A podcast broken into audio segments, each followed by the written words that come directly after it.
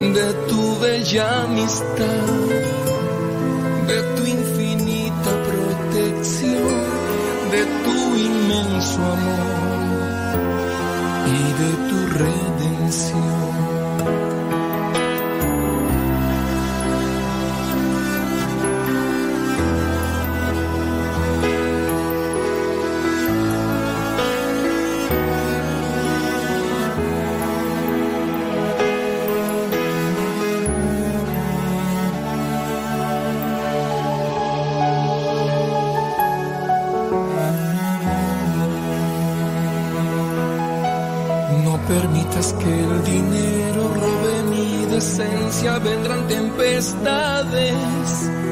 No permitas que el orgullo aunque mi modestia, vendrán huracanes.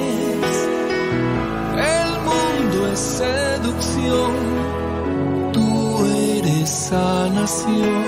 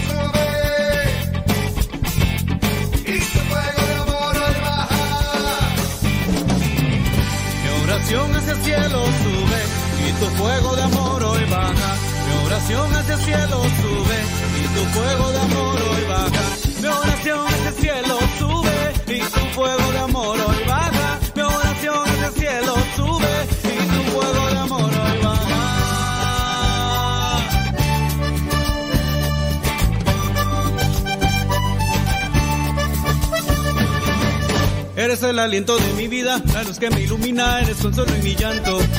Eres como la fresca mañana y como el sol que la acompaña, eres fuente y manantial. Sin tu bella claridad, solo habría maldad. Espíritu Santo llena mi vida y mi corazón. Mi oración hacia el cielo sube y tu fuego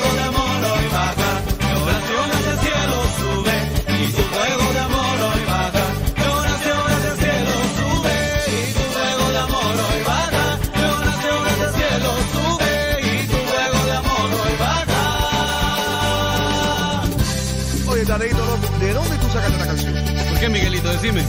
Oye, porque esta canción para el Espíritu Santo está incendida, mi pana. ¿Qué lo que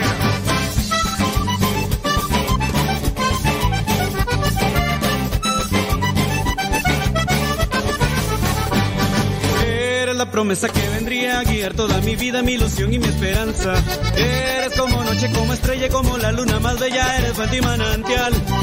Sin tu bella claridad, solo había maldad. Espíritu Santo llena mi vida y mi corazón. Mi oración hacia el cielo sube y tu fuego de amor hoy baja. Mi oración hacia el cielo sube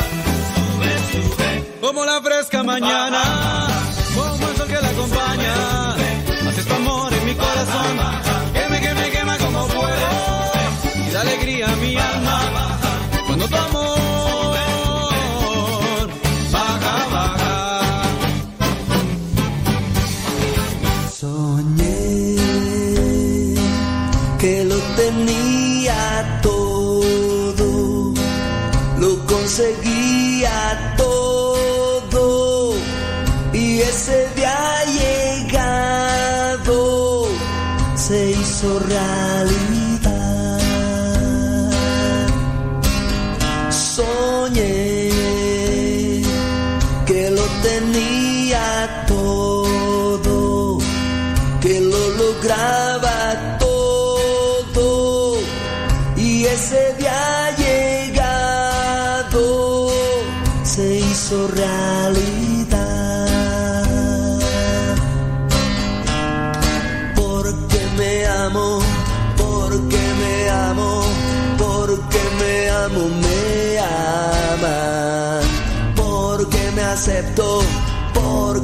Acepto, porque me acepto, me aceptan también.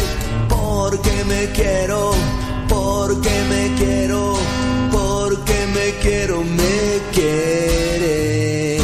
Porque me respeto, porque me respeto, me respeta el mundo. Soñé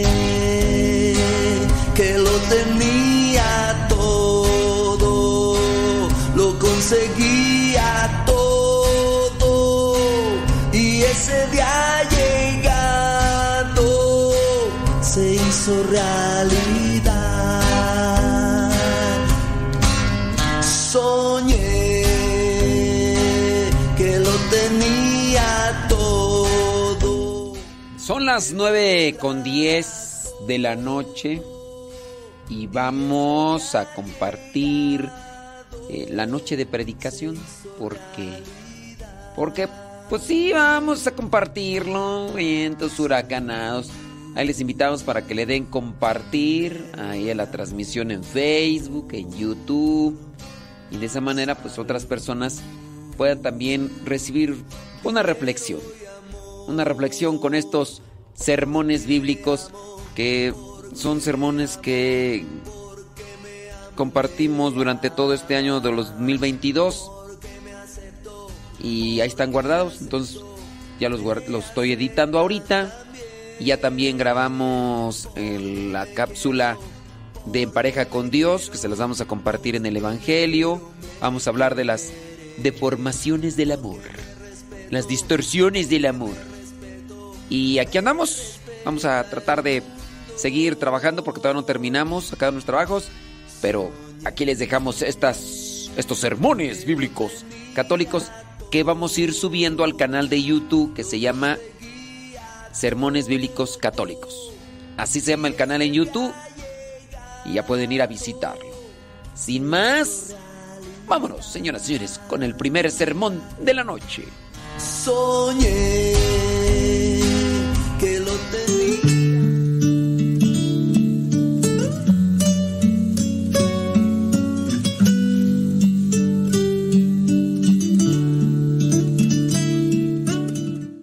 La primera lectura tiene una línea más bien descriptiva de una situación.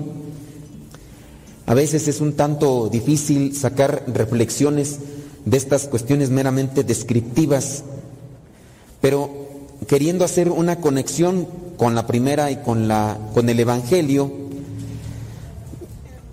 y teniendo en cuenta que la mayoría de ustedes son padres de familia, podríamos considerar los hijos sobre la educación, sobre la formación, sobre la actitud de ustedes como padres de familia ante sus hijos.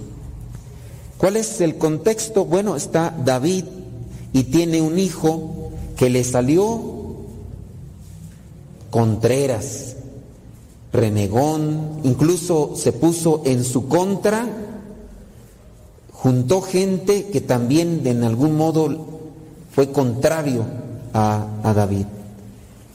Y a lo mejor ahí puede ser que ustedes también estén en una estación, no en la misma línea, de contraposición, de tener gente que la, la lleven en su contra, pero sí de ese hijo que está en contra de lo que ustedes quieren para él y lo mejor para él. Cómo actuar, cómo comportarse. Si tienen todavía niños pequeños, pues todavía no, saben. Pero si alguno de ustedes ya tiene hijos labregones, de esos que ustedes le dicen no hagas esto y hasta parece que les dicen vete a hacerlo, de esos que ya porque tienen una cierta edad ya se creen con el derecho y potestad de ponerse incluso al tú por tú con ustedes, ahí es donde ustedes ya van a saber cómo lo han estado formando o descuidando. No creo que los deformen, más bien lo descuidan o nos descuidan. ¿Qué cosas se dejan de hacer para que un niño se mal, no, no malforme, se descuide? ¿Qué cosas dejan de hacer? Los que ustedes, los que pueden tener esa situación con sus hijos rebeldes, podrían preguntarse, ¿qué hice o qué no hice para que estos estuvieran así? Todos los, todos los seres humanos somos diferentes. Unos pareciera ser que tenemos ya una actitud eh, de, atención, o puede ser que tengamos una actitud de rebeldía, todo lo cuestionamos, a todo renegamos y, y todo. Entonces todos somos diferentes. En el caso de los hijos, a lo mejor ustedes no tuvieron tanto problema con uno, pero con los otros, o a lo mejor con el primero tuvieron mucho y después con los otros nada. Ahí cada quien. David tiene un hijo, un hijo rebelde, y lo está cuidando. E incluso es tanto así que cuando este hijo hace que la gente se vaya en contra de David, David no hace nada. Los que son sus, eh, los que trabajan con él, los, los soldados, danos permiso y vamos y acabamos con tu hijo. No, déjenlo.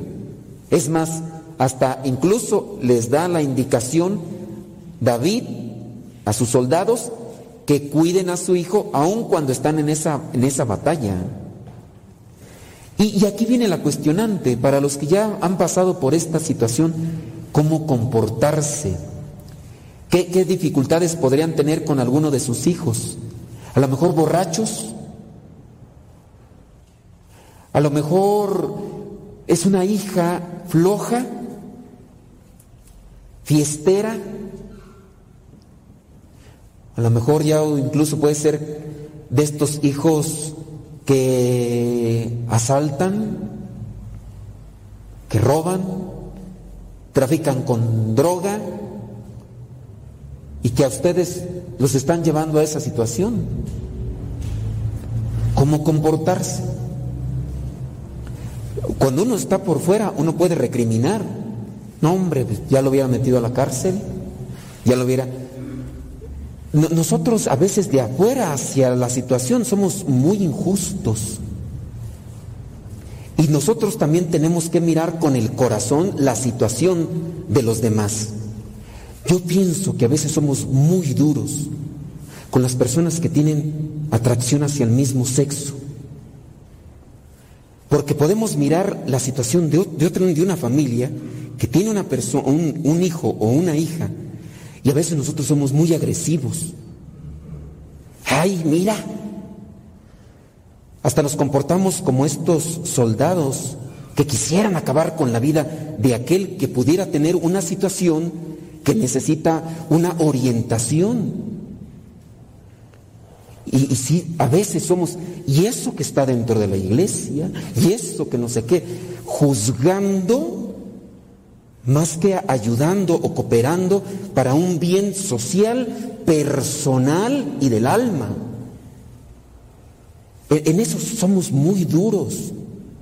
Conocemos el caso de uno o de otra y juzgamos a la familia, juzgamos al hijo o a la hija. Cuando creo que nuestra postura, más que hacer un juicio de condenación, es incluso de ayuda con una oración para que ilumine el camino tanto de los padres como el de los hijos que necesitan. No es una justificación, como podría no ser el caso de alguien que tiene un hijo eh, que, que se dedica a lo del crimen organizado. No voy a justificar que el hijo ande asaltando o incluso traficando con drogas. ¿Cuál postura nosotros debemos de tener ante alguien que está sufriendo así? Estos, algunos de los soldados, acabar con su vida. Ahí, uno de ellos dice, oye, Absalón se quedó atorado allá. Situación de su vida, a lo mejor por algo quedó ahí, fue descuido, no sabemos. Está atorado. Viene y le dice, lo hubieras acabado. Yo no lo voy a acabar. Porque el mismo rey no quiere que acabemos con su vida. Te hubiera dado tanto dinero. Pues hazlo tú si quieres. Yo no voy a acabar con la vida de él. Y, creo que nosotros a veces somos así un tanto duros con la vida de los demás. Somos muy tiranos y a veces hasta indolentes con, con los demás. El mismo David llora cuando a su hijo ya han acabado con su vida. Y mientras está con vida, busca que, que, lo resguarden, que lo cuiden. Ahí se los encargo, le dice a dos de sus soldados. Y entonces, si ese es un padre para con su hijo, ¿habrá padres de familia que desprecian a sus hijos por la situación que sea? Ya, llámese de un vicio o de una situación que tiene que purificar en su vida, flojera, a, a lo mejor fiestera o fiestero, eh, borracho. So, son tantas cosas que uno debe también de purificar. ¿Cómo debemos de comportarnos? Eh, en el Evangelio hay un padre de familia que está preocupado por su hija. Salió embarazada. ¿Qué hacen una mayoría de padres de familia, de, de, del papá? Salió embarazada la hija. ¿Qué, ¿Qué hacen la mayoría? La desprecian y la corren. ¿Será correcto? Ustedes ahorita les aseguro que porque se han acercado a la palabra de Dios, han mejorado en su comportamiento como padres de familia. No creo que se hayan hecho peores después de que han conocido la palabra y que se han vuelto más fríos, más secos, más rudos, incluso que desprecien más a sus hijos. Les aseguro que ustedes han cambiado su pensamiento y su actitud para con sus hijos. Y a lo mejor hoy quieren enmendar lo que les ha faltado y a veces ya es un tanto difícil, complicado, porque ya crecieron, ya tienen sus ideas. Y ustedes, ay, ¿cómo no aprendí esto? Tendría que ser más paciente, o a lo mejor hasta tener más sabiduría para orientarlo en cualquier situación. Algo común eso, la hija salió embarazada. Ah, pero salió el hijo, el hijo ya resultó papá, hasta a lo mejor hasta el papá le aplaude. Y dice, este es mi macho, Puede ser, porque a veces así sale, de tal palo, tal estilla, ¿no? ¿Qué, ¿Cómo estamos comportando? Aquí encontramos un padre de familia preocupado por su hija. Y vamos a mirar el contexto, porque el contexto es muy padre. Es un jefe de la sinagoga que son aquellos que están en contra de Jesús, pero a él en ese momento no le importa ni el qué dirán ni el qué opinarán, él tiene necesidad de ayudar a su hija. Y no importa, llega hasta la presencia de Jesús, se echa a sus pies y le está rogando a Jesús. Ante la situación difícil que se pueda presentar de los hijos, yo, yo preguntaría, ¿cuántas veces ustedes han estado rogando a Dios por sus hijos?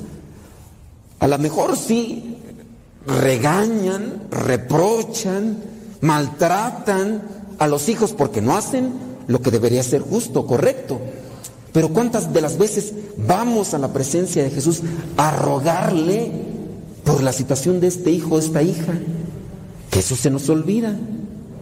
Entonces, primer punto, ante una situación difícil dentro de la familia, lo primero que hay que hacer es echarnos a los pies de Jesús para pedir por ese hijo o por esa hija.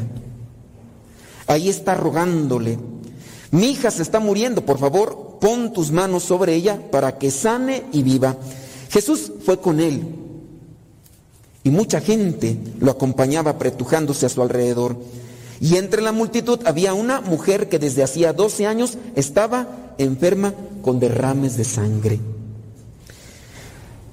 Ustedes ya se los expliqué en el Evangelio que les mandé eh, y deben de tenerlo también por conocido, ¿no?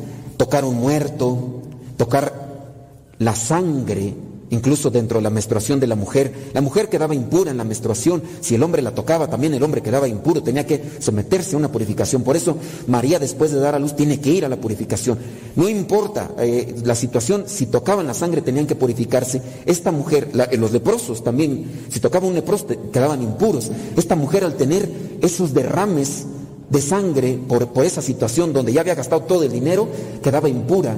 Entonces no podía acercarse, imagínense. ¿Cómo puede ser que, en el momento en el que toca a Jesús ella se da cuenta de que se detiene ese derrame de sangre y sabe que está curada? ¿Cómo sería esa situación?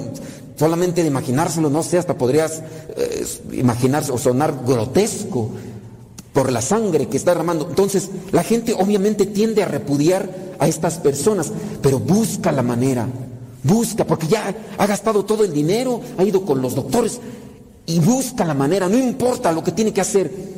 Y eso es lo que muchas veces tienen que hacer los papás.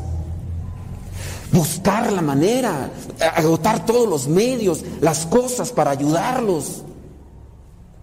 Esta mujer invirtió su dinero todo para ayudarse. Y al final su única opción es poder llegar a Jesús, pero tengo un impedimento, la gente. La gente, que, que somos muchos de los que llegamos a ser impedimento para que los demás se acerquen a Jesús. Yo he sabido, y a mí me da tristeza y pena, cuando de repente eh, escucho que eh, cierto muchacho tenía como que esos deseos de, acercarse a la vida consagrada y que ese muchacho por encontrar a un formador o a una formadora, porque también las mujeres no venden piñas, ¿verdad? Por mula, por fría, por lo que ustedes quieran. Y de repente colapsa un llamado, algo que se tenía. Muchachitos que he sabido yo que querían ser sacerdotes y porque encontraron unos hermanos toscos, brutos y animales, y a lo mejor hasta ellos entró, estoy yo, ¿verdad? Y que por eso no pudieron ya eh, descifrar qué era lo que Dios le pedía, porque no entendían lo que tenían que hacer con ellos y lejos de ayudarlos. Hoy mismo estaba revisando una carta eh, o hoy, ayer no me acuerdo, de, una mujer. Una mujer que tenía sus deseos de ser religiosa, entra a, un lugar, a un convento, eh, o antes del convento como tal. A los ocho días la Madre Superior le dice, tú aquí solamente te estás refugiando del mundo, lárgate. Y esa muchacha quedó tan resentida que después hasta de la iglesia y de Dios se alejó.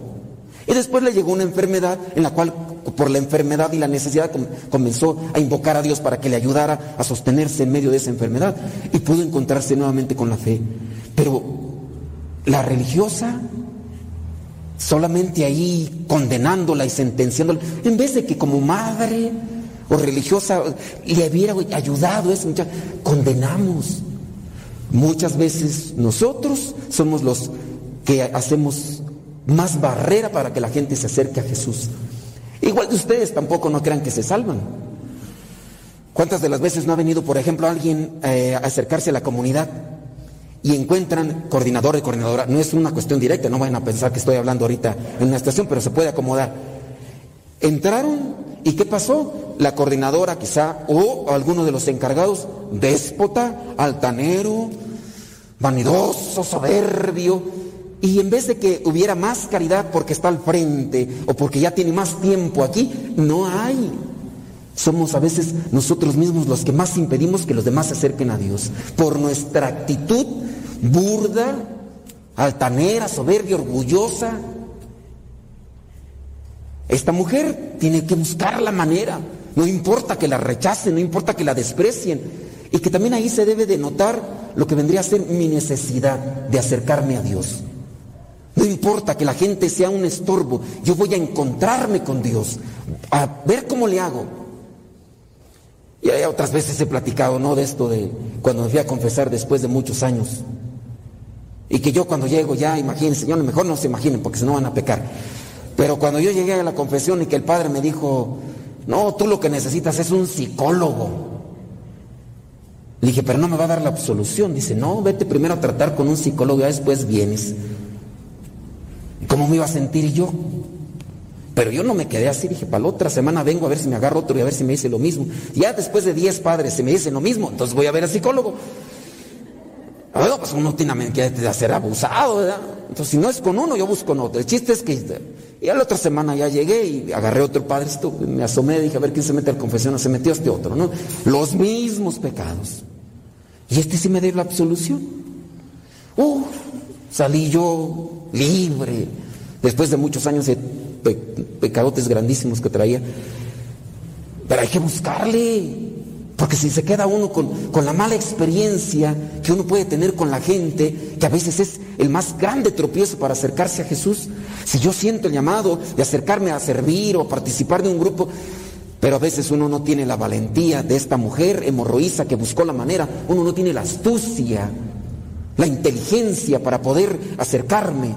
Ustedes a lo mejor el, el problema más grande para acercarse a Jesús lo tienen con el viejo y algunos lo tendrán con la mujer o con la familia, con la mamá o con la suegra. Y uno tiene que buscar, uno tiene que quedarse ahí ya cruzado de brazos, allí con papel de víctima, porque ay, la gente no quiere. O esos, si en un grupo yo me encuentro gente pedante o altanera, me voy a otro. Y a ver, pero hasta que encuentre lo que sacie mi, mi alma, la, que, que me llene de felicidad. En la medida en que uno se encuentra con Dios, uno se realiza. Pero Lamentablemente hay gente débil y hay gente que no tiene a veces eh, una orientación, caminan en la vida solos, eh, sin buscar a alguien quien les ilumine el camino, quien los sostenga eh, en esa caída. Entonces nosotros podemos servir de eso. Después, esta mujer ya queda sanada, Jesús se da cuenta, Jesús quiere que exponga su testimonio. Él sí sabe quién es, él no vas ¿Quién me ha tocado? Y los demás le preguntan, pues ¿cómo ves, hombre? Todos te están apretando y tú vas preguntas quién es. Pero él lo que quiere es que la persona también dé su testimonio y esta mujer al final se presenta y le cuenta todo a Jesús y por eso el, evangelista lo escribe, gastó todo su dinero, 12 años. Pues ¿cómo se dio cuenta el escritor? Pues porque esa mujer en ese momento expuso su testimonio. Y los testimonios son los que más ayudan. Uno puede predicar muy bonito, quién sabe. A lo mejor rezar ahí, ay, ¿quién hasta cambia la voz cuando está rezando? Dios te salve María. Uy, sí. Así habías de hablarle a tus hermanos, no que le estás gritando y le estás a tus hijos, así les habías de hablar, ¿no? Pero nada más cuando uno reza y bien piadoso, bien meloso. Lo que más va a convencer a los demás del acercarse a Dios es nuestro testimonio. El testimonio de ustedes, el testimonio nuestro. ¿Cuál es mi testimonio con Cristo? Lo comparto. Lo comparto con, la misma vida, que, cuando los demás me vean, digan, oye, pues ¿a dónde estás yendo? Oye, pues ¿qué, ¿qué tú comes? ¿O qué haces? Porque eso es lo que también necesitamos. En algunos grupos que yo me he metido, de estudios y de asesoramientos que he tenido, pues no, no llego diciéndole, ah, yo soy el padre, ¿no? Pero sí al final me llegan a preguntar, bueno, ¿tú a qué te dedicas o qué, qué te importa? Yo no me... No, no les digo así, pues, porque dicen, ¿por qué o qué? Es que tú eres muy diferente a los demás. Digo, pues es que estoy loco, yo me caí una vez de la cuna y por eso quedé así. Pero sí se nota, la gente que, que, se ha dejado tocar por Dios se distingue por su manera de vivir, no por su manera de vestir. Uy, traemos esas crucesotas que traemos aquí. El otro día en Saltillo, ahí entro yo con mi cruz y dice, ¿qué? ¿Y eso es para espantar vampiros o qué? Pues pareciera a veces, ¿no? Pero eh, debe ser más grande mi fe y mi testimonio. No digo que se le esconda, porque es una insignia. Y a veces cuando los encontramos y andamos en otros lugares, vemos a alguien que trae una cruz. Yo el otro día llegué, estaba un señor allí en una banda eh, de música y traía una cruz y yo así bien animado. Eh, dije, ¿quién le dio esa cruz? Me la vendieron. Yo esperaba que me dijera, tomé los cursos bíblicos, este, conozco. No, me la vendieron. Dije, y a lo mejor fue un ser de esos que ya no quiso comprometerse y de seguro dijo, dame tanto y te la doy. Porque a algunos les gusta, ¿no? Y está muy bonita su cruz, de regálemela. Y a lo mejor por ahí algo pasó. El testimonio. Después pasa esto, que Jesús se va a la casa y ya llegan y dicen, no, ya no lo molestes a Jesús, ya se murió tu hija. Y Jesús, no, vamos, vamos. Llega, encuentra tremendo argüende, mitoteros ahí, se ríen de Jesús. Los que nos reímos, les digo, la, gente a veces somos los tropiezos más grandes para que una persona encuentre la vocación, para que una persona encuentre la paz en su corazón. Y Jesús les dice, sálganse, sálganse. ¿Y qué pasa? La gente dice, se rió de él, versículo 40, pero él los hizo salir a todos y tomando al padre y a la madre, o sea, el papá de esta muchacha había ido por Jesús. Y después Jesús les dice, vamos al cuarto donde está la hija y le dice al papá y a la mamá, en la medida en que entre el papá y la mamá en la vida de los hijos, los hijos se van a levantar van a remediar sus situaciones. Entra nada más la mamá a veces a hacer las oraciones, a veces. Muchos de nosotros nos enseñaban esa oración. ¿El papá cuándo? ¿Y, qué el papá qué? No tiene compromiso. Entraron los dos al cuarto de la hija con Jesús. Y Jesús la levantó. Así se pueden levantar los hijos si los dos entran con Jesús a la vida de sus hijos. Los hijos a veces eh, nos desviamos, nos retorcemos, pero porque a veces nada más uno de los papás entra y a veces ninguno de los dos. Quizá por ignorancia, quizá porque no han conocido la palabra, quizá porque no les han dado buen testimonio, o quizá porque se alejaron porque alguno de nosotros que está acá al frente fue piedra de tropiezo para ustedes. Pero hoy el Señor nos habla. Que, no lleguemos hasta el ocaso de la vida como con lo que pasó a David, sufriendo por un hijo ya grande, rebelde, que, se puso en su contra, que actuemos a temprana edad o pronto, un tiempo pronto para ayudar al que lo necesita. Y apenas se levanta la chiquilla y ¿qué dice Jesús? Denle de comer. Hay que alimentar también la fe de este que estaba ahí tirado. Denle de comer, alimentemos la fe de los demás con el testimonio, con la caridad, con la humildad, con la paciencia, la comprensión y si nos toca mirar a alguien que, en su vida o en la familia tienen a alguien, no, no juzguemos. Más bien oremos. Hay veces que hasta nos damos vuelo dando el chisme. Que fulanita de tal, que fulanito, mira, que esto, que el otro, que salió en las noticias robando, o que mira cómo se viste y que y, no ayudamos. Alimentemos la fe nuestra y alimentemos la fe también de los demás. Y ustedes, papás, tienen todavía chilpayates, morrillos que todavía se pueden enderezar.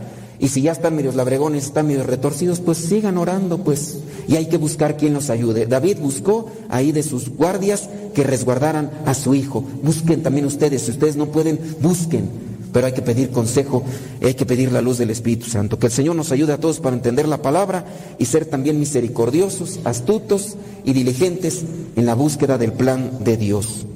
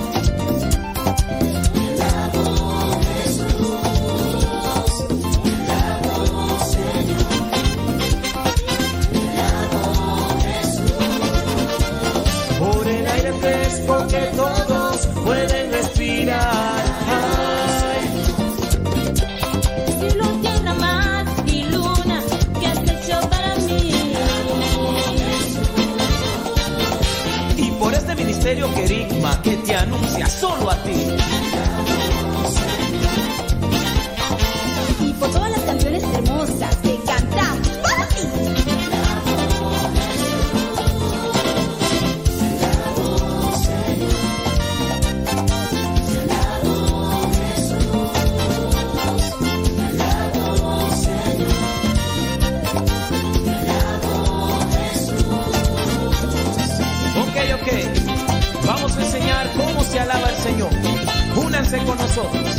Alabanza. Dice, yo te alabo, yo te alabo, yo te alabo, yo te alabo. Con las manos,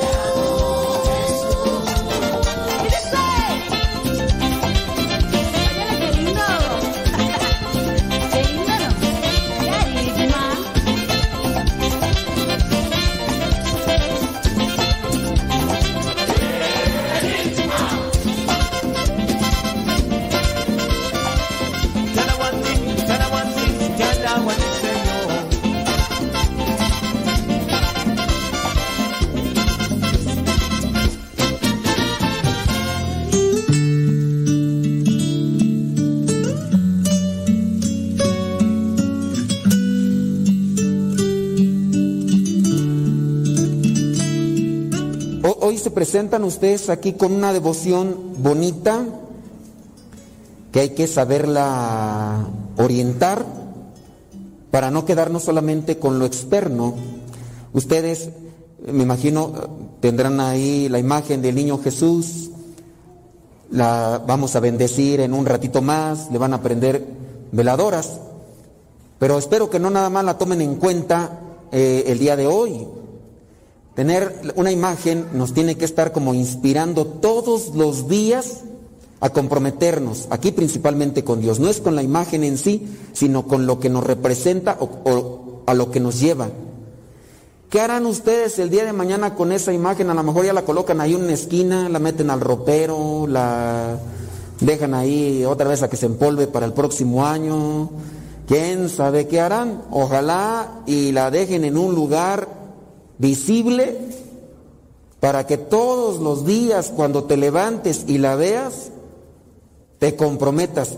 Ahí está la imagen de Dios. Dios está en todas partes, pero la imagen me recuerda que debo de portarme bien. Así como la imagen de un niño, un niño puro, limpio, no tengo que contaminarlo con mis actos. Nosotros nos cuidamos de los niños y decimos, no, es que aquí están los niños, no digas malas palabras, no hagas esto, no hagas lo otro. Pues que la presencia de esta imagen también les lleve a ustedes a tener mucho cuidado con lo que hacen todos los días. Que no nada más sea, pues ahí tengo la imagen, me va a cuidar. Y tú también cuídate. Cuida tus palabras, tus pensamientos. No vaya a ser que anden haciendo cochinadas ahí en la casa y con la imagen del niño Jesús ahí todavía ahí mirando a ver a qué horas. Digo, cochinadas de brujerías, cochinadas que anden ahí este, jugando ouija o quién sabe qué, otras cosas. No, hasta vayan a andarse ahí limpiando con un huevo. o echándose ahí este con ramas de pirul y otras cochinadas más, o diciéndose malas palabras, ¿cómo se hablarán ustedes ahí? Y ahí la imagen del niño Jesús, más porque no se pueden mover, si no se baja y les da sus caguamazos. Pero ahí, imagínense que ustedes ahí en su casa y, diciéndose cosas feas. Entonces, que la imagen nos, nos ayude. Así como a veces se puede hacer esto de poner una imagen de, cuando los papás salen a trabajar lejos, a ver, algunos, los que sí aman a sus hijos y a su familia, llevan la fotografía de su esposa. Por ejemplo, yo he sabido de traileros, llevan ahí la imagen de su esposa y de sus hijos, la inspiración de lo por cual se sacrifican. Y ahí la tienen, ¿no? Y, ay, hasta le dan besos a mis hijos chulos, a mi esposa, no tan chula, pero mi esposa al final de cuentas, ¿no? Puede ser, pero también que la imagen les inspire. También hay que tener cuidado, no hay que caer en la idolatría. Hay que tener cuidado con las imágenes, porque de repente, el otro día, no, no aquí, en otro lado, porque aquí ustedes son bien buenos. En otro lado, trajeron ahí unas imágenes, San Juditas, la Virgen de Guadalupe, Sagrado Corazón. Terminó la misa y pues ahí estaban esas imágenes. Le dije, pues yo creo las donaron. No, llegó una señora corriendo, le digo, ¿qué pasó? Dice, ya me las llevo, le digo, pensé que las iba a regalar. Dice, no, es que las traje para que escucharan misa. Vamos, ahora resulta que las imágenes eh, necesitan escuchar misa. Y quién sabe quién será de esas ideas de ustedes, ¿eh? Porque sí, de repente por ahí hay, a lo mejor por eso trajeron un montón de imágenes. Y en otro día, visitando las casas con la Biblia para invitarlos a la Santa Misa, sí le dije a una persona, oiga, pues venimos a invitarlos, mire que aquí estamos celebrando misa en esta comunidad, tal día y tales horas, pues para que se hagan presentes, somos misioneros, traemos la palabra de Dios, acuérdese de ir a misa. Y me dice las- el Señor, me dice, ¿para qué voy a misa? Vea lo que tengo aquí adentro. Y dije, válgame Dios, pues ¿qué habrá? Pues no abrió la puerta, el cuarto todo lleno de imágenes, todas sabías, San Charbel, Sagrado Corazón, San Judas Tadeo, San, ¿qué, ¿cómo se llama el del caballo? San dice, lo saben, usted a mí se me hace que lo tienen también allá en la casa. San Martín Caballero y Santiago y no, hombre, yo creo que ahí estaban hasta los que no, allá tenían hasta Jesús Malverde. Se rieron los que saben quién es. Los que no saben dicen, ay, es un santo nuevo, ¿o ¿qué? Pero sí, dice, ¿para qué voy a misa si aquí tengo ya mis imágenes? Entonces, cuidado, no hay que quedarnos con la imagen, como podría ser el caso del esposo.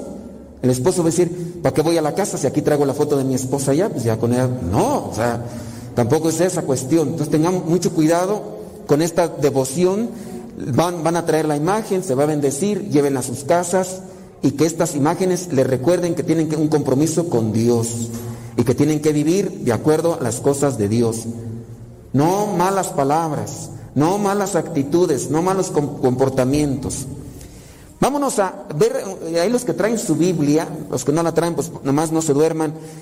Eh, primera lectura, carta a los Hebreos capítulo 2, versículo 14. Eh, ¿Qué es lo que celebramos hoy? Miren, hay que clarificar las ideas. Algunos dicen que este día es el día de los tamales. Otros dicen que es el día de la Candelaria. Otros eh, van a, es el, día del desfile de modas, porque cada año cambian la imagen del niño Jesús de futbolista. Ahorita ya hay hasta de guachicolero.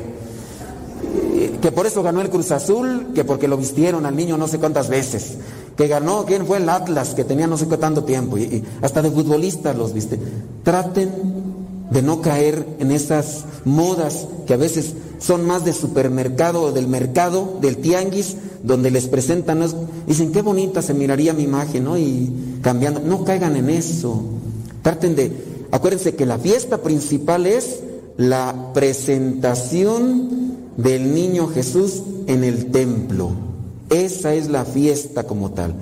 Algunos le llaman de la Candelaria porque ciertamente hoy no lo hicimos, pero la misa comienza con una procesión con velas. Y acuérdense que a las velas también se les dice candelas. Allá en el siglo segundo, tercero, se comenzaba la misa en las mañanas o en las noches con las velas. Se hace, de hecho, hay una oración que se hace y se hace una procesión con velas. Y de ahí nace el decirle el día de la Candelaria por tantas candelas o velas. Después ya viene por ahí una advocación de la Virgen de la Candelaria, pero no es en sí la Candelaria, es la presentación del niño Jesús. Veamos ahora sí la primera lectura, Hebreos 2, 14. Así como los hijos de una familia son de la misma carne y sangre, así también Jesús fue de carne y sangre humanas, para derrotar con su muerte al que tenía poder de matar, es decir, al diablo.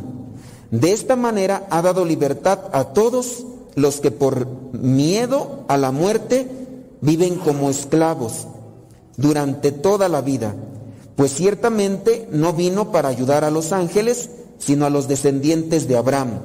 Y para eso tenía que hacerse igual en todo a sus hermanos, para llegar a ser sumo sacerdote fiel y compasivo en su servicio a Dios y para obtener el perdón de los pecados y de los hombres por medio del sacrificio. Y aquí viene ese último versículo que es sumamente importante. Y como él mismo sufrió y fue puesto a prueba, ahora puede ayudar a los que también son puestos a prueba. Algunas personas llegan a decir que por el hecho de que el Hijo de Dios se hizo hombre no sufrió, pero él sufrió el dolor, sufrió el hambre, sufrió incluso el cansancio, se dormía, tenía hambre, no tienen algo que comer, se cansaba, ahí estaba todo dormido, en la, en la barca, cuando se estaba metiendo el agua. Él, él, sufrió en todo eso, sufrió también de la traición de sus amigos. ¿Dónde están? Él sufrió, pero porque sufrió, también nos puede ayudar a nosotros porque comprende en el dolor. ¿Quién más nos comprende en el dolor? Muchas veces nosotros decimos, fallece un, familiar, me uno a tu dolor. Pues aunque tú digas que te unes, no te unes, porque no vas a sentir lo mismo que el familiar siente. Mejor me uno contigo en oración. Pero hablando de Jesús, sí. Él sufrió la humillación, sufrió el dolor, el desprecio, la traición, sufrió el hambre, el cansancio. Por eso cuando nosotros estemos agobiados por una situación de, sufrimiento, abran su corazón delante de Dios, pidan que les dé ese consuelo y esa paz. No que muchas veces, eh, cuando estamos así todos atribulados, abrimos más bien nuestra vida a los vicios. ¿Quién no anda por ahí con una cuestión de despecho o, o de dolor y sufrimiento, tristeza, soledad? ¿Y dónde busca el refugio? En el alcohol. Y después el vicio lo abraza y es difícil que se logre desprender porque ya el mismo organismo le reclama. Mejor abrir nuestro corazón ante Dios. Tengo un problema, Dios es el que me comprende. Voy a la oración, vengo al sacramento de la confesión, vengo a la hora santa. Claro que no lo van a entender quien no haga la experiencia. Espero que ustedes no dejen esto en saco roto y que lo tengan muy bien presente. Dice el versículo 18 y lo repetimos, y como él mismo sufrió, fue puesto a prueba, ahora puede ayudar a los que también son puestos a prueba. Y hablando de lo que tenemos que hacer para fortalecernos es cumplir. Ahora sí nos vamos al Evangelio, ahí Lucas 2, 22. Cuando se cumplieron los días en que ellos debían purificarse según la ley de Moisés, llevaron al niño a Jerusalén para presentarlo al Señor. Lo hicieron así porque en la ley del Señor está escrito. Cumplió José y María. María y José cumplieron con lo que pedía la ley, con lo que pedía Dios. Yo pregunto, ¿con cuánto de lo que nos pide Dios cumplimos todos los días? Ahorita venimos lo de las imágenes. Saliendo yo, cumplo, cumplo con mi obligación de cristiano, cumplo con los que están casados, cumplan, cumplen con su obligación de casados, los que tienen sus hijos, cumplen con su obligación de papás, ustedes, los del matrimonio, cumplen con sus obligaciones de matrimonio, porque ahí también nos va a pedir Dios cuentas, no solamente te va a decir, ¿fuiste a misa todos los domingos? Sí, fui a misa, pero no cumplías como papá, no atendías a tus hijos. Eras descuidado, te la pasabas más con tus amigotes ahí en la borrachera, ibas al partido, allá al juego, allá te la pasabas más tiempo a veces allá con tu mamá y en vez de que atendieras a tu esposa, esposa, atendiste a tu esposo, o andabas más metida en los chismes, te metías ya más allá a las redes sociales, allí en el chismógrafo del Facebook o del WhatsApp, y ahí como tienes grupo de amigas te haciéndote videollamadas ahí, comadre, ¿qué cuentas? Platícame, y ahí en el chisme más que en otras cosas. Porque ya ahora ya, ya eso es lo más común, ya hasta se hacen eh, club de videollamadas y como se pueden ensamblar ahí como a cinco chismosos, perdón señoras, eh, ahí están metidas en el chisme y no se cumple. Hoy en la mañana recibí un mensaje por parte de un señor, dice, padre, pues acá mi esposa se fue a los cursos bíblicos y ya se comprometió con el grupo de no sé qué, se comprometió con la capilla no sé qué, con el rezo de rosario y aquí ya nos dejó desatendidos. Pues ni tanto que queme al santo, ni tanto que no lo alumbre. Acá vénganse a llenar, pero cumplan allá con sus obligaciones primeras. Si quería ser monjita, se hubiera pensado y decidido antes de casarse, no que ya ahora lo quiere ser después de que se casó. Acomoden bien sus cosas, hay que cumplir con Dios. Yo como cura, ustedes como laicos en su familia, pero para que cumplan bien con las cosas de su familia, tienen que cumplir primero con Dios. Acuérdense, Dios por encima de todo pero no tienen que meterse todo con Dios y, abandonar a su familia, tienen que cumplir. José y María hicieron esto de cumplir con las cosas de Dios y ya después fueron ahí para purificarse, presentaron también al niño Jesús el sacrificio y se encontraron a un hombre, Simeón, dice hombre justo y piadoso. El calificativo, a veces a nosotros nos ponen apodos. ¿Quién sabe qué apodos tendrán ustedes? No les quiero preguntar. Yo también tengo apodos, incluso de parte de mi familia. Los apodos a veces son por nuestras características físicas o por nuestros comportamientos. ¿A quién no le dirán el tornillo? O el muelas. O el greñas, porque no tiene cabello como yo. No sé, o el jabalí, porque está muy trompudo. No, o no sé, ahí a lo mejor el lagañas, porque tiene los ojos verdes, o no sé, o cosas. Pero qué mejor que nos pudieran dar un calificativo de este es justo, piadoso. Pero para eso hay que trabajarle duro. Este, esta persona es muy noble, es muy amable, es muy alegre. ¿A quién no le dirán el gruñón, el quejas, el contreras, el a como chiflas? Porque así hay gente que de repente golpes de pecho, pero con mentadas de madre. Pues sí, rezando el rosario, pero apenas terminas el rosario y empiezas con tu quejadera, tu renegadera, tu criticadera y tu chisme. Hay que tratar de ser coherentes, que incluso la gente pueda distinguirnos más por lo rectos y por lo justos y por lo piadosos. Que eso nos ayuda a nosotros y le ayuda a los demás. También había, dice, una mujer de nombre Ana, que estaba ahí en el templo, después de que ya quedó viuda, se dedicó al templo. Aquí nosotros tenemos a una mujer así, que quedó viuda y, se ha dedicado ya a estar aquí sirviendo y ayudando. Aquí doña Alicia se comprometió ya, de hecho, y bueno, pues ahí va. Todos tenemos en alguna forma la manera de consagrarnos. Traten también ustedes de consagrarse ya en su casa. De, desde el momento en el que inician, consagrar, Señor, hoy te consagro mis ojos, mis pensamientos, mis palabras. Voy a esforzarme en cumplir todo lo que a ti te agrada. Y que sea eso, hoy me estoy enojando, agárrame Señor, porque si se me, sueltan las palabras que traigo en la garganta atoradas, quién sabe cómo le vaya a esta persona. Consagrarse a Dios. De hecho, el día de hoy es día del consagrado. No nada más es día de los tamales y de las imágenes del niño Jesús, es día del consagrado. Todos nos podemos consagrar, consagrando nuestros pensamientos, nuestras palabras y nuestras acciones. Que nuestras acciones vayan dándonos esa forma para que los demás nos califiquen. Fulana de tal es bien paciente, fulana de tal es muy amable, muy sonriente. Identificamos a las personas, oye, esta persona es siempre tan cálida, una, una palabra de esperanza. Pero, ¿qué no nos dirá? Uy, ahí viene esta persona, que, qué odiosa, qué, qué amargada. Hay gente que ya mejor ni le haces plática. Estás comiendo ahí a un lado de la persona. ¿Está, ¿Está, sabrosa la sopa? ¿Qué sabrosa tiene? ¿Está toda fría? ¿Ni sal tiene? Ya mejor no dices nada. Oye, está muy bonito el día. ¡Qué bonito tiene! Mira nada más. Está toda fregadera de cohetes, suena y suena y a los perros. Oh, pues, ¿qué te gusta? Con ese tipo de gente a veces no dan ganas de hablar y a veces las tenemos viviendo en la casa.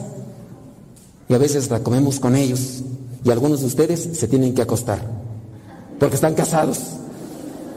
Ni buenos días. ¿Cuántos de ustedes no se despertarán en la mañana ni se pueden decir buenos días? Imagínense que el día de mañana, si no se hablan, dicen buenos días. ¿Qué quieres? De seguro quieres algo, ¿quieres? Hoy ya no, dale amabilidad. De seguro, sin quererlos mirar, ¿verdad? Pero muchos de ustedes, porque de repente ahí están dando los codacillos, dice, ya le pegué, ya le pegué al gordo, o a la gorda, ¿verdad? No sé, pero ahí se atora. Consagrarse a Dios todos los días y tratarse de esforzar por mirar las cosas de mejor manera. Pues ojalá y lo hagamos, que no solamente sea traer la imagen como una presentación de la imagen en el templo, sino presentarme yo. Yo me presento en el templo. Señor, límpiame, purifícame, trata de ayudarme mis pensamientos y mis palabras, para que cada día mi forma de vida sea conforme a tu imagen, pura, limpia, y que yo también tenga esa actitud ante los conflictos de la vida y ante mi familia. Porque si no nos esforzamos en eso, hermanos, estamos a lo mejor nada más viniendo a traer imágenes y ya, hacer lo puro exterior y por dentro qué? Hay que cambiarle por dentro. Ser más amables, más alegres, más atentos, más generosos, más sacrificados. Ponte a lavar los platos. Ahí voy, mi vida. Mm, hasta crees. ¿Y yo por qué?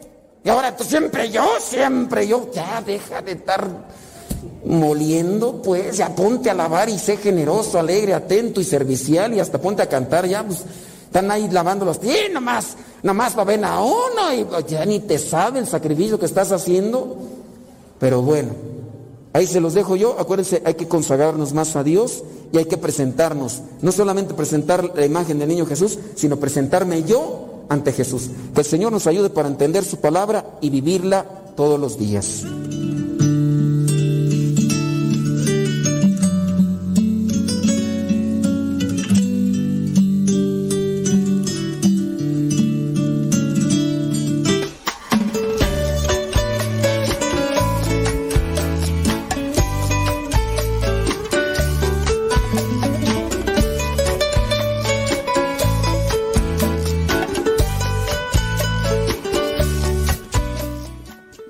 Buenas noches. Espero que podamos dejar una reflexión en cada uno de ustedes, los que están ahí.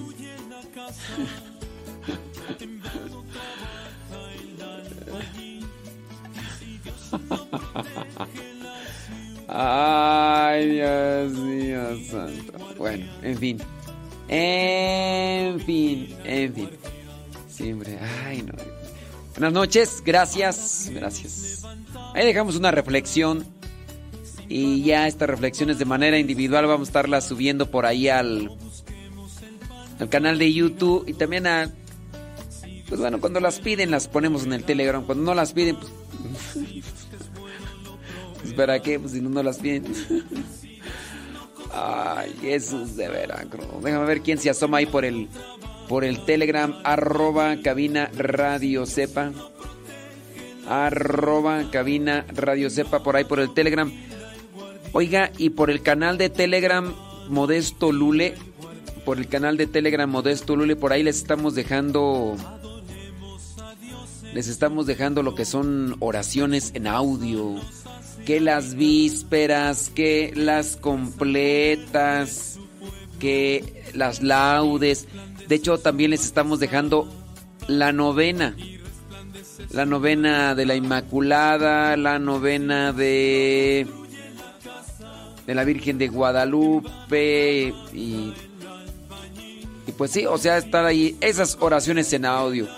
Por ahí estaba escuchando unas personas dicen, "Yo agarro el audio y me pongo a seguirlo en la noche y ya con eso rezo." Y digo, "Muy bien." Muy bien. Bueno, ya de los que estaban ahí en YouTube ya se fueron a dormir iniciaron bien platicadores, pero ya ahorita de estar roncando. Nomás Gaona ahí está presente y ya los demás van a estar en el quinto cielo, por allá, quién sabe. Déjame ver de los que acaban de mandar mensajes. Eh, Malena, saludos, es la que está ahí despierta todavía, ¿verdad? ahí en el Facebook. También en el Facebook empezaron bien platicadores y ya después... El porro. Dice que también el está bajo. ¿En qué sentido está bajo, porro? Ana García, muy buenas noches. Gracias, Ana García. Saludos. Lupita Medina, saludos. ¿Quién más tú? Abraham y Rocío, ahí están allá en Bulleros. Saludos. Me mandaron un video, pero. ¿Qué dice tú? Lupe. ¿Qué dice? Lupe. Lilia. Ah, ya son como esferas de, de madera. Ah, muy bien. Sí, hombre. Ay, me mandaron más. Ah, ya. Ah, que están trabajando, sí es cierto. Saludos, Abraham y Rocío. Kevin Fer. No, Kevin Fer también está en el quinto sueño. Ya se durmió. Sí, es que, es que comenzaron ahí saludando y todo. Ah, son esferas de madera, dice. Vientos, Abraham. Vientos huracanados. Bueno, pues ya, vámonos. Vámonos a, a terminar, porque todavía no mando el Evangelio, ya estoy apenas terminándolo.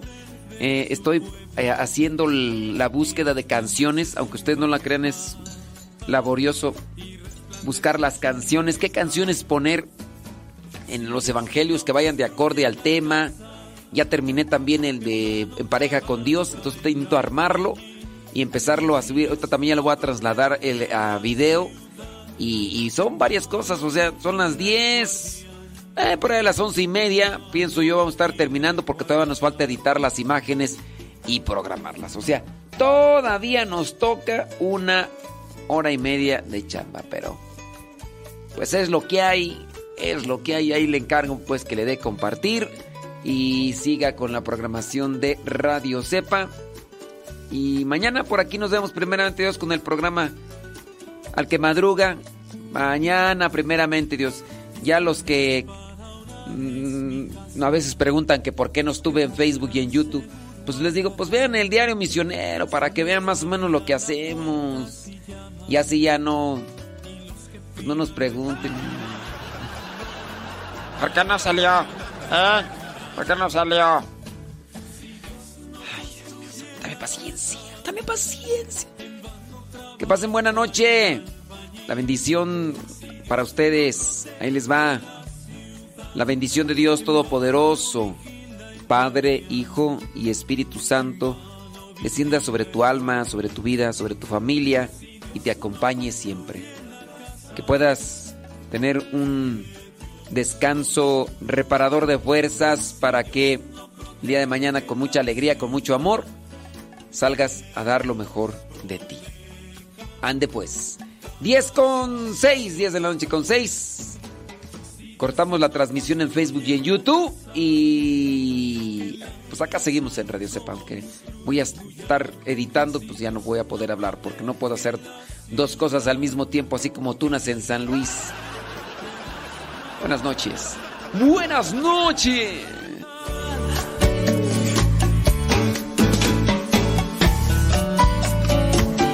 Voy a poner unas canciones de los Bookies.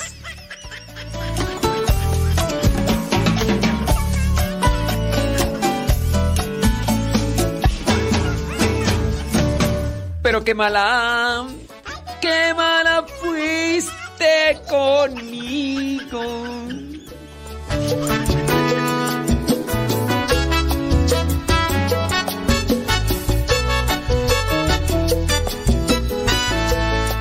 Voy a poner una canción que se llama, uh, ¿cómo se llama? El amor de los Bookies. Ay, esas canciones que es, no son de... Es una canción con... Por unos ojos cafés y unos... contrólese, contrólese. Con amor. No, pero esa la va a poner después de que corte Facebook, porque si no... Me cortan Facebook. ¡Vámonos! Encumbrado en Voy a poner este. mm, Una rola. ¡Vámonos! Jesús de Nazaret.